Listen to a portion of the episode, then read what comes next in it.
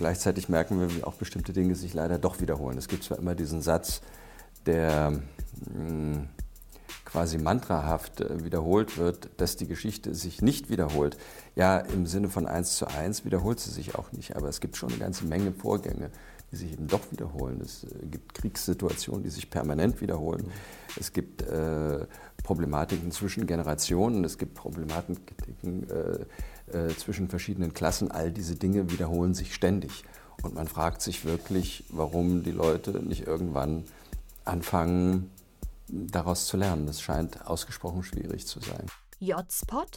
Hast du noch nie gehört? Das musst und kannst du ändern. Promi-Talks auf Augenhöhe. Oder von Menschen, die was zu sagen haben. Unplugged.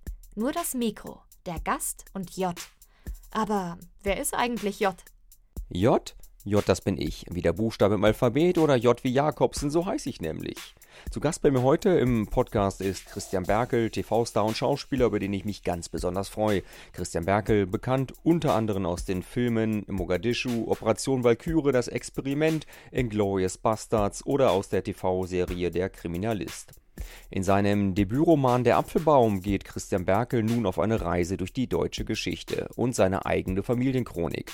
Berkel gräbt tief in der Vergangenheit. Er recherchiert Briefwechsel, besucht Archive, unternimmt Reisen und führt lange Gespräche. Auf der Suche nach seiner Identität braucht er viel Gespür für die Wirklichkeit. Berkel erfährt einiges über historische Momente und intime Augenblicke. Er berichtet, ohne zu bewerten. Das macht sein Buch so lesenswert. Christian Berkel, was ist das Hauptproblem, wenn man sich der eigenen Familiengeschichte nähern will?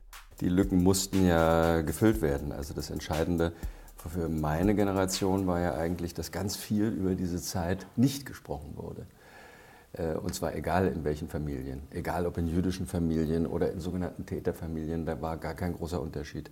Das Entscheidende ist, dass geschwiegen wurde. Und im Grunde genommen kannte ich im Wesentlichen nur so die verschiedenen Stationen, wer wann wo gewesen ist, wer wann in welchem Lager war, was die meisten Menschen wahrscheinlich innerhalb ihrer Familie zumindest ungefähr wissen. Und ähm, alles andere war dann im Grunde Recherchearbeit, Archivarbeit und äh, der Versuch, sich das vorzustellen, wie es gewesen sein könnte. Die Gespräche mit Ihrer Mutter, die haben Sie aber so geführt und Sie haben mit Ihrer Mutter auch die Sicher. Reisen sind Sie angetreten. Ja, ja, nur das Problem war ja, dass die, also wie man das ja auch sofort am Anfang merkt, dass in dem Moment, wo ich konkret die Entscheidung getroffen hatte, so jetzt will ich noch mal ganz systematisch rangehen, merkte, äh, dass also die Demenz begann. Die war, das war am Anfang nicht so schlimm. Ähm, es kamen halt immer auch noch so Geschichten dazu, die die ein bisschen merkwürdig klangen und ähm, gleichzeitig merkte man, dass sie bestimmte Dinge verwechselte, Daten durcheinander brachte, die Erinnerung nicht zuverlässig war. Insofern ging es eigentlich mehr um so ein, also darum, ein Gefühl zu bekommen, wie sie eigentlich die, die, die, die traumatischen Erinnerungen umstellt. Weil das ist das, was teilweise passiert ist. Wenn man jemanden sehr gut kennt, kann man es beurteilen. Wenn man genug Daten hat, merkt man, ah, okay, also ich sage mal ein ganz einfaches Beispiel. Äh, sie erzählt am Anfang äh, so, pass mal auf, ich habe den Karl Benz geheiratet. Äh, mein Vater ist sein ganzes Leben lang Mercedes gefahren. Also das heißt, da war natürlich in Wirklichkeit, also der Ehemann war Karl Benz, in Wirklichkeit war es Mercedes. So wurden äh, Zusammenhänge hergestellt. Und das betraf aber natürlich auch ganz andere Geschichten, wo man, also wenn sie zum Beispiel erzählte, dass der 30 Jahre jünger war als sie, ihre Mutter hatte äh, sie und beziehungsweise die Familie wegen eines 20 Jahre jüngeren Mannes verlassen. Also in der Realität. Mhm. Und äh, was sicherlich als Kind so mit sechs, sieben Jahren ein traumatisches Erlebnis war. Und das hat sie aber dann in dieser Verschiebung anders ähm, anders interpretiert. Nicht? Und insofern kann man auf diesen Wegen auch Dinge erfahren. Es dauert nur ein bisschen länger und ist ein bisschen komplizierter. Hat sich das Verhältnis zu Ihrer Mutter während des Schreibens oder während des, der Recherche zu dem Buch verändert selber? Durch die, durch die Nähe, die ja letztendlich auch entsteht, durch solche Fragenreisen? Ähm, also ganz bestimmt. Ich meine, das Verhältnis verändert sich sowieso, äh, wenn jemand ich bin nie so ganz sicher gewesen mit der Diagnose. Nicht, ob es nun tatsächlich eine Demenz war. Wir haben es nie medizinisch in dem Sinne äh, wirklich feststellen lassen. Es war relativ klar, dass es wohl sowas sein musste. Auf der anderen Seite waren eben nicht nur Erinnerungslücken da, sondern es fanden ja auch regelrechte Verschiebungen statt. Es, es waren, wenn man so will, fast wahnhafte Episoden, was nicht unbedingt, was in manchen Demenzverläufen vorkommt, in anderen aber auch nicht. Also was es nun, ähm, hat mich auch im Grunde genommen gar nicht so interessiert, weil was hilft einem das Etikett? Man sieht das ja. haben Sie im Buch geschrieben, ja. also genau. Der Arzt sagt, was hilft Ihnen? Was bringt es nicht? Ja, genau. Man, man, man sitzt vor einem Menschen und man muss äh, oder kann versuchen, damit umzugehen. Und das war eigentlich das, was ich gemacht habe. Und das hat sicherlich unser Verhältnis nochmal sehr verändert. Auf der anderen Seite war unser Verhältnis sicherlich sehr vom Erzählen und vom Sprechen geprägt. Und das hat äh, dann gefehlt, weil das war schwierig. Stichwort schwierig. Was war schwieriger? Der erste Satz, das erste Wort, wie fange ich an, oder der Abschluss, der letzte Satz? Wenn man merkt, jetzt ist alles geschrieben, jetzt ist alles gesagt, jetzt ist die Geschichte rund. Das sind beide schwierige Momente. Ähm, nein, das Anfangen war schwieriger, würde ich sagen. Deutlich schwieriger, weil ähm, also erstmal war es mein, mein erstes Buch. Ähm, ich war also komplett unerfahren. Zweitens war mir nicht so klar, wie schwer es sein würde, über Menschen zu schreiben, die einem so nahestehen. Äh, ich, ich, ich dachte, das wird der einfachere Teil, weil ich sie gut kenne.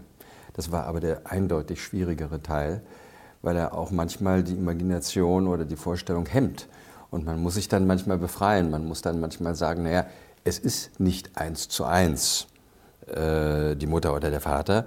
Äh, das sind, äh, von diesen Personen bin ich ausgegangen. Aber am Ende müssen es Figuren werden. Es muss auch einen Leser interessieren. Und da, sich da frei zu schwimmen, das hat wirklich einige Anläufe gebraucht. Das war wirklich ein, der, der schwierigere Teil. Das heißt aber gerade zwischen Fiktion und Wirklichkeit ähm, entsteht in so einem Buch eine, auch eine Dynamik, eine andere Sicht der Dinge auf die Person, die sich, mal sind sie nah dran, mal ändert sich der Charakter doch, wie Sie es wahrscheinlich nicht erwartet haben. Also das muss ja äußerst spannend sein, auch der Prozess des Schreibens, weil Sie selber gar nicht wissen, wohin entwickelt sich das. Äh, genau, also ich meine, natürlich gab es hier einen gewissen Rahmen, das war, wie ich eingangs sagte, also der, der Verlauf.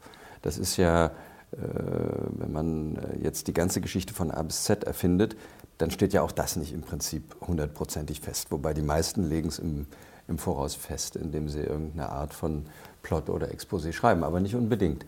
In dem Fall gab es sozusagen einen, einen Plot durch die, durch die Lebensgeschichten. Äh, aber was da unterwegs passierte, das war natürlich nicht festgelegt. Und, und da ist eigentlich das Tolle, wenn man plötzlich irgendwann merkt, irgendwann kommt man beim Schreiben, ich merke es jetzt auch bei dem zweiten Roman, äh, es gibt immer diese harte erste Phase, durch die man durch muss. Und ähm, und dann irgendwann übernehmen die Figuren.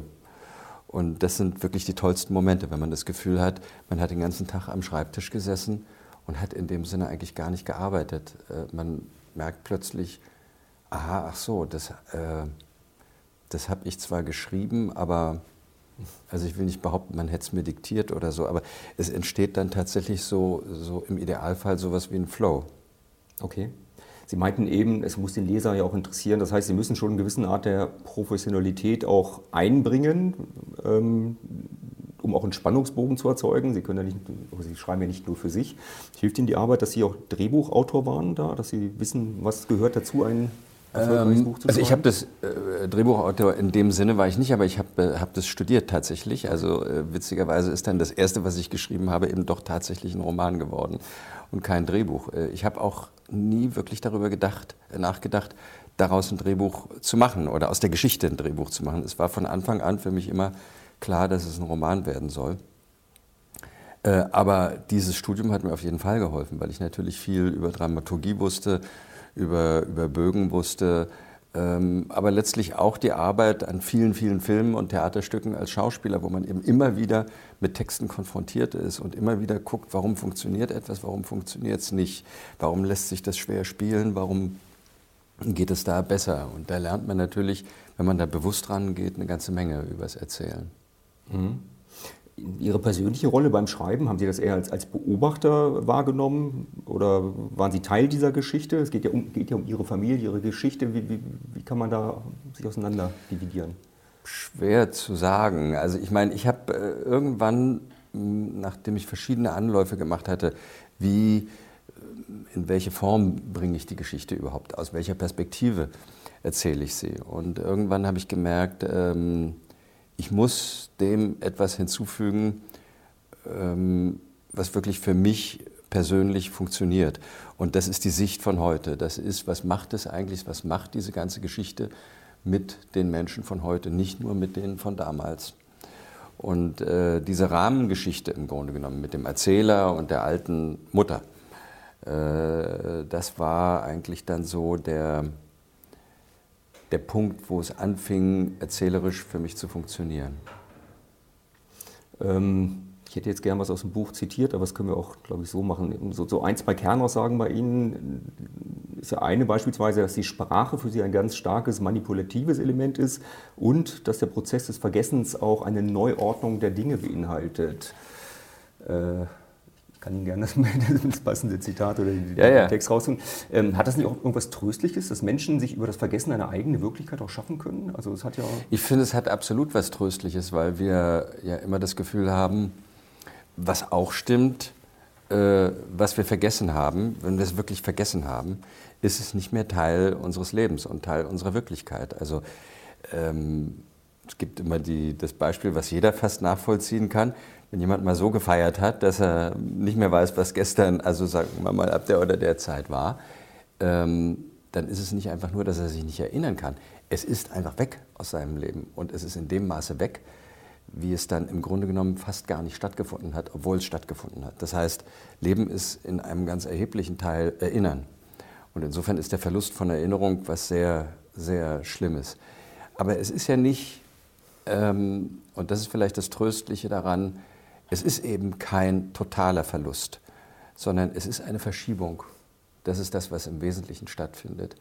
Und wir wissen nicht genau, was die Menschen erleben in in einer Demenz. Äh, wir, wir können das nur ganz zum Teil äh, beurteilen. Aber ich glaube eben nicht, dass es einfach nur alles weg ist. Sie stellen die Dinge um, sie erleben Dinge anders und dass sie etwas erleben, das sehen wir in ihren Gesichtern.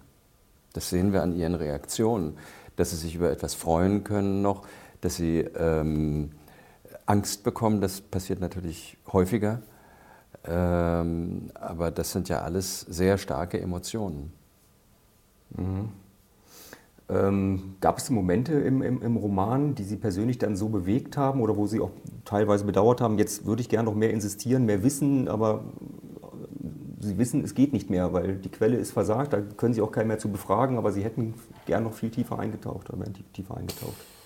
Ähm, ja, äh, was, wo ich gerne noch sehr viel mehr Fragen gestellt hätte, wäre äh, bei meinen Großeltern, die zu dem Zeitpunkt natürlich schon lange tot waren und die ich auch nur als Kind erlebt habe. Das heißt, da hätte ich auch nie wirklich eine Chance gehabt. Ich war, äh, ich hätte auch nicht mit 20, weiß ich nicht, ob ich auf die Idee gekommen wäre, aber da waren sie eben schon tot. Das heißt, in der Phase, in der ich sie erlebt habe, war ich viel zu klein, um Fragen zu stellen. Und diese ganze Zeit um den Monteverita herum, ähm, die ganze Zeit, also meiner Großmutter in den Kämpfen gegen Franco und so weiter, äh, die äh, großen Anarchistenzeiten, all das hätte mich schon, der Beginn der Psychoanalyse damals, äh, das hätte mich schon sehr interessiert, da noch mehr zu hören.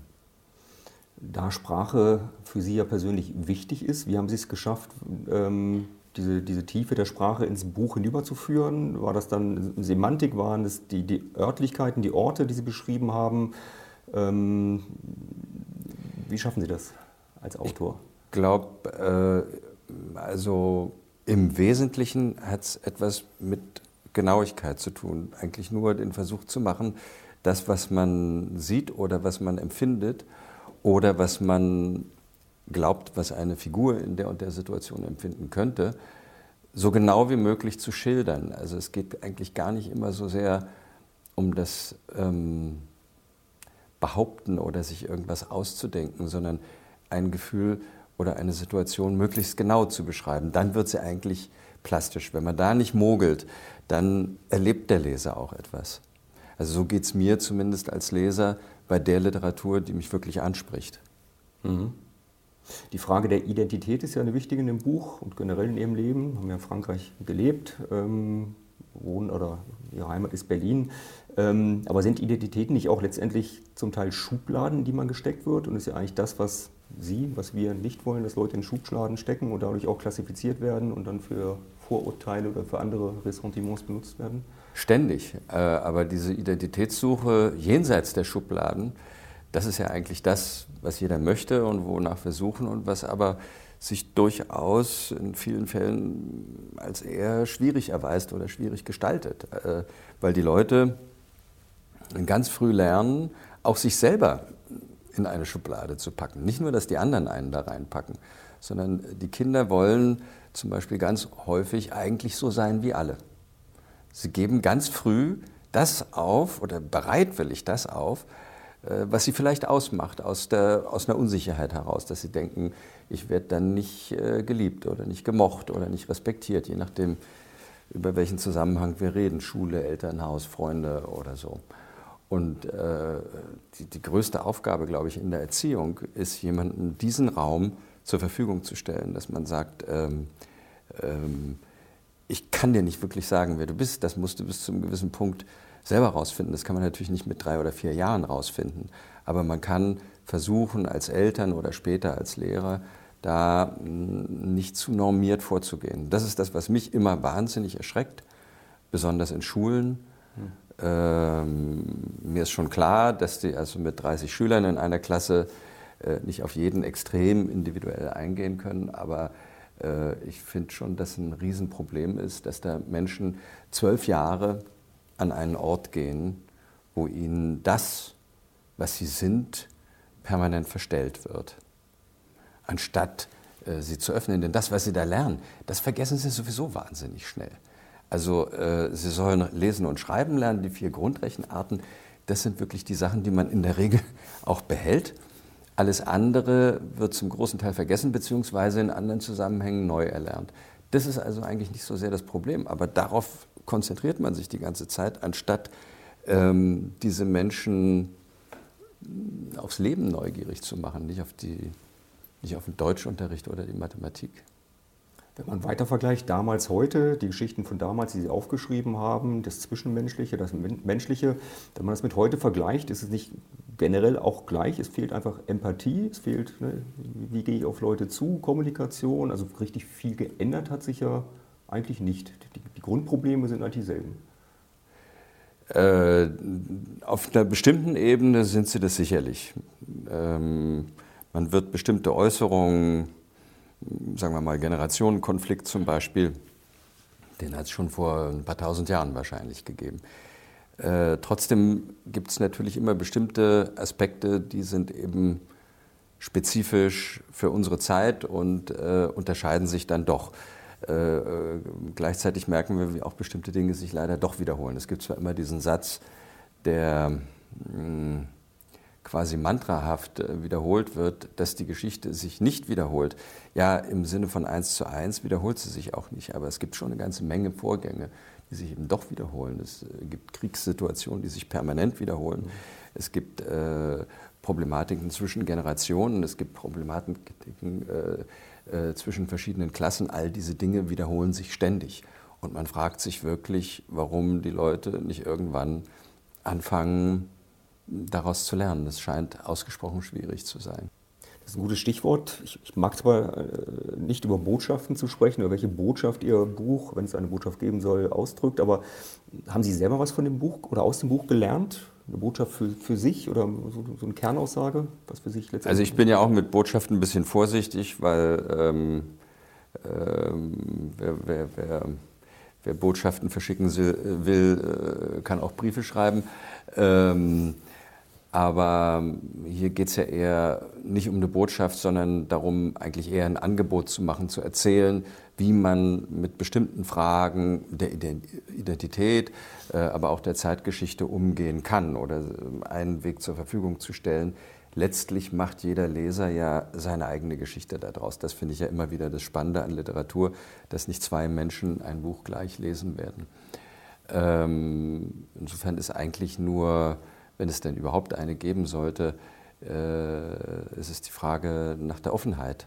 Also der Offenheit ähm, auch einer Identität gegenüber. Wie geht es weiter? Gibt es eine Fortsetzung, ein zweites Projekt? Woran schreiben Sie es, gerade? Also es gibt einen neuen Roman, äh, der wird im Oktober rauskommen, hat den Titel Ader und es geht um die Ader, die eben dort geboren wird, äh, 45, ähm, quasi in Leipzig geboren wird, dann aber mit der Mutter nach Argentinien auswandert, äh, eigentlich erstmal überhaupt nicht sprechen kann, also nicht nur, dass sie ihre Sprache nicht beherrscht, sondern sie kann buchstäblich nicht sprechen. Sie hat also eine Sprechstörung und lernt das erst äh, relativ spät und kommt dann aber quasi wie eine Argentinierin zurück nach Deutschland, spricht kein Wort Deutsch, kann nur Spanisch und lernt dort zum ersten Mal ihren Vater kennen. Und ähm, der Mensch, auf den sie eigentlich ihr ganzes junges Leben, die ersten neun Jahre gewartet hat, steht jetzt vor ihr und die Hoffnung einer, einer Familie, die endlich zusammenfindet, realisiert sich. Und dann geht es darum, wie schwierig äh, sowas eventuell sein kann, wie schwierig es, es ist für Menschen, die nur Krieg erlebt haben, plötzlich im Frieden zu leben. Und ich gehe mit dieser Ader, die die Hauptfigur ist dieses neuen Romans, im Wesentlichen in die 60er Jahre, in diese wilden 60er Jahre, wo eben diese Generation da stand, die eben das Schweigen der Eltern als Gepäck auf dem Rücken hatte und nun ähm, eine ja, bis hin eben zu der 68er Revolte. Das beginnt in Berlin, dann geht weiter nach Paris und bis nach Amerika. Und immer wieder dreht es sich um Sprache. Ähm, Otto hat ja auch, glaube ich, zeitweise gestottert, eine Zeit lang auch gar nicht gesprochen. Da bin ich gerade im Buch und ist ja schon perplex und perfide eigentlich, ne? wenn, wenn wirklich wenn es sich da widerspiegelt, wie schlecht es einem eigentlich geht, weil halt nicht gesprochen wird, weil ja. geschlagen wird, weil Gewalt vorherrscht und so. Ja, ja.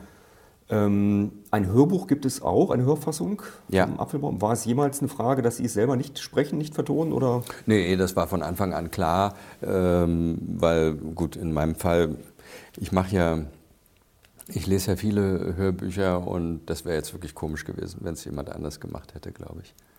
Passend dazu den Hörbuchpreis gerade im Januar bekommen?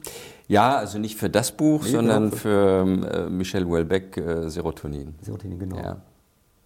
Ähm, kommen Sie überhaupt zum, zum, zum Schauspielern im Augenblick, wenn Sie so viel Energie in, in das Schreiben stecken? Oder ja, das? ja, ja, ja. Ich drehe gerade äh, in Polen eine, äh, eine polnische Krimiserie, die also auf, auf äh, ja, historischen Romanen basiert, spielt in den 50er Jahren. Und da bin ich die einzige deutsche Figur und werde dann äh, im Sommer einen, einen Kinofilm drehen, einen deutschen Kinofilm und äh, danach, wenn alles gut geht, toi, toi, toi, äh, die erste Koproduktion, die ähm, also auch mit der Firma, äh, die meine Frau und ich haben, äh, mit äh, den Produzenten äh, Klausel und Putz zusammen, ähm, werden wir unsere erste Koproduktion im Fernsehen machen. Dann freue ich mich auf die nächsten Projekte, auf die Bücher und auf die Filme und bedanke mich recht herzlich fürs Gespräch, Herr Berkel. Danke, Danke Ihnen. Jspot Talk to People. Weitere Folgen findest du in der Mediathek oder auch schwarz auf weiß unter j-stories.com. Die Geschichten zum Interview.